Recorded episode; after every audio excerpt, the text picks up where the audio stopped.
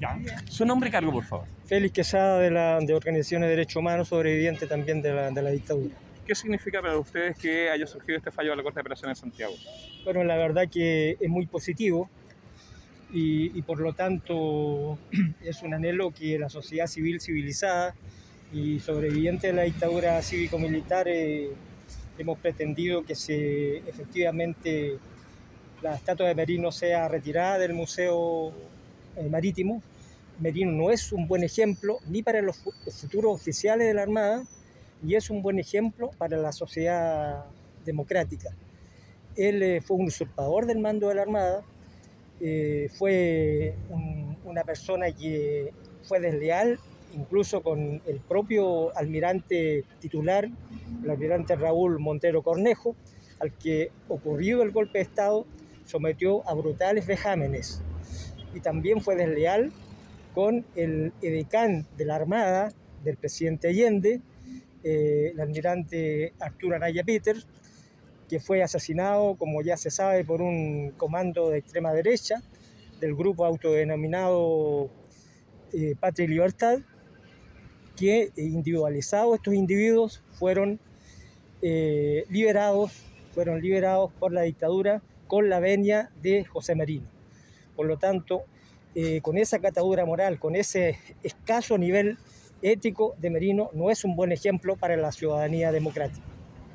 Perfecto. Ya, diputado, cuéntenos los términos de la carta que están presentando, que presentaron ya la comandancia en jefe. Bueno, nosotros creemos que es un tremendo avance el fallo de la Corte de Apelaciones de Santiago que ordena a la Armada que desplace, que remueva el monumento a el ex almirante Merino, que fue integrante de la Junta Militar y que también fue un cómplice de la dictadura cívico-militar.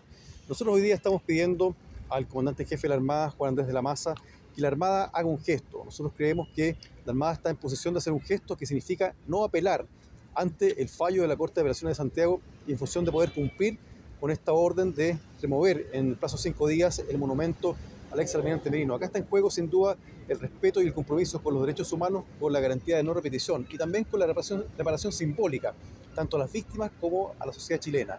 En el mismo sentido, yo creo que hoy día tenemos que plantearnos una, una meta como país, como sociedad. El próximo año se cumplen 50 años del golpe de Estado. Creo que un desafío importante sería que el próximo año, a 50 años del golpe de Estado, ningún edificio de las Fuerzas Armadas tuviera, albergara un monumento, un cuadro, algo que reivindique a los integrantes de la Junta Militar, ni, tampoco a ningún otro genocida. Creemos que no es posible que la historia le tienda la, le tienda la mano a los genocidas de nuestro país. Ahora preguntarle, ¿qué pasaría si es que la Armada apela al mismo fallo? Porque está en su derecho.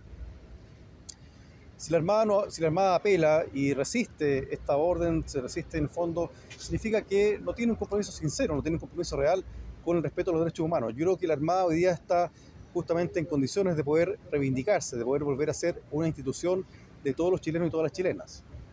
Y también preguntarle, el fallo de la Corte de Apelaciones de Santiago apela al rol de represor de Merino, hace una suerte de interpretación histórica, porque señala que en su condición de comandante jefe es que se produjeron la represión entre ellos por funcionarios navales. Quería preguntarle un poco, ¿qué le parece de que ese mismo fallo de la Corte haga esta interpretación histórica, más allá, digamos, de, los, de las consideraciones jurídicas? Oh, yo creo que son interpretaciones que son razonables en función de que acá existió una responsabilidad política eh, sobre las violaciones a los derechos humanos, sobre la- los crímenes de lesa humanidad, que naturalmente eso involucra tanto a los integrantes de la Junta Militar como también a los civiles que fueron colaboradores de la, de la dictadura cívico- cívico-militar. Desde ese punto de vista, esta interpretación se atiene a la verdad histórica, se atiene también a lo que está contenido en los distintos informes el informe Valech, el informe Rettig respecto de cuál fue la extensión de las atrocidades que se cometieron en Chile contra las personas. Ya, para el registro solamente. Nombre y cargo, Alicia, por favor. Alicia Zúñiga, concejala de Valparaíso. Preguntarle a usted Y también. expresa política, además. Exactamente, usted fue Sí. presa política, entonces quería preguntarle un Sí. poco eh, qué le parecía el fallo y quería preguntarle también como autoridad comunal el hecho de que esta misma, eh, de que se le ordena a la institución sacar la misma estatua, ¿qué significa para usted?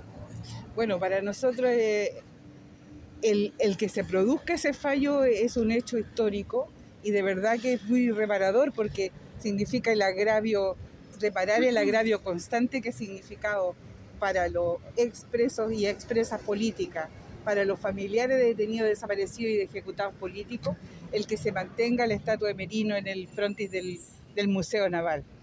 Y como asimismo todos estos símbolos que, que implican efectivamente de que, que dan cuenta de lo que aquí en este país existió, una represión brutal, una dictadura sangrienta. Y precisamente por eso que se exige en esta carta que se, que se respete el fallo, porque la Armada debe ser un órgano no deliberante, porque efectivamente se debe cumplir con el Plan Nacional de Derechos Humanos que implica la garantía de no repetición de los brutales crímenes de la dictadura, de tener realmente una cultura del nunca más en nuestro país.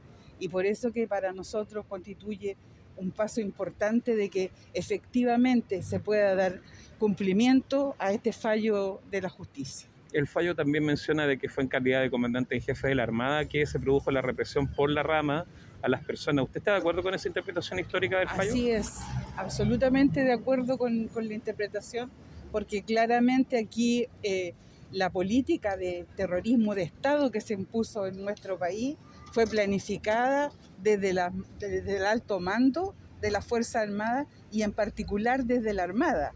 No hay que olvidar de que el golpe de Estado incluso surge a raíz del, del, plan Cochayuyo que lo idearon precisamente Merino y quienes lo secundaban dentro de la Armada Nacional, que por lo demás es la única rama de las Fuerzas Armadas que nunca ha reconocido participación en los hechos. Y por lo tanto, el que pudieran cumplir hoy sería verdaderamente histórico y un gran triunfo para los derechos humanos en nuestro país.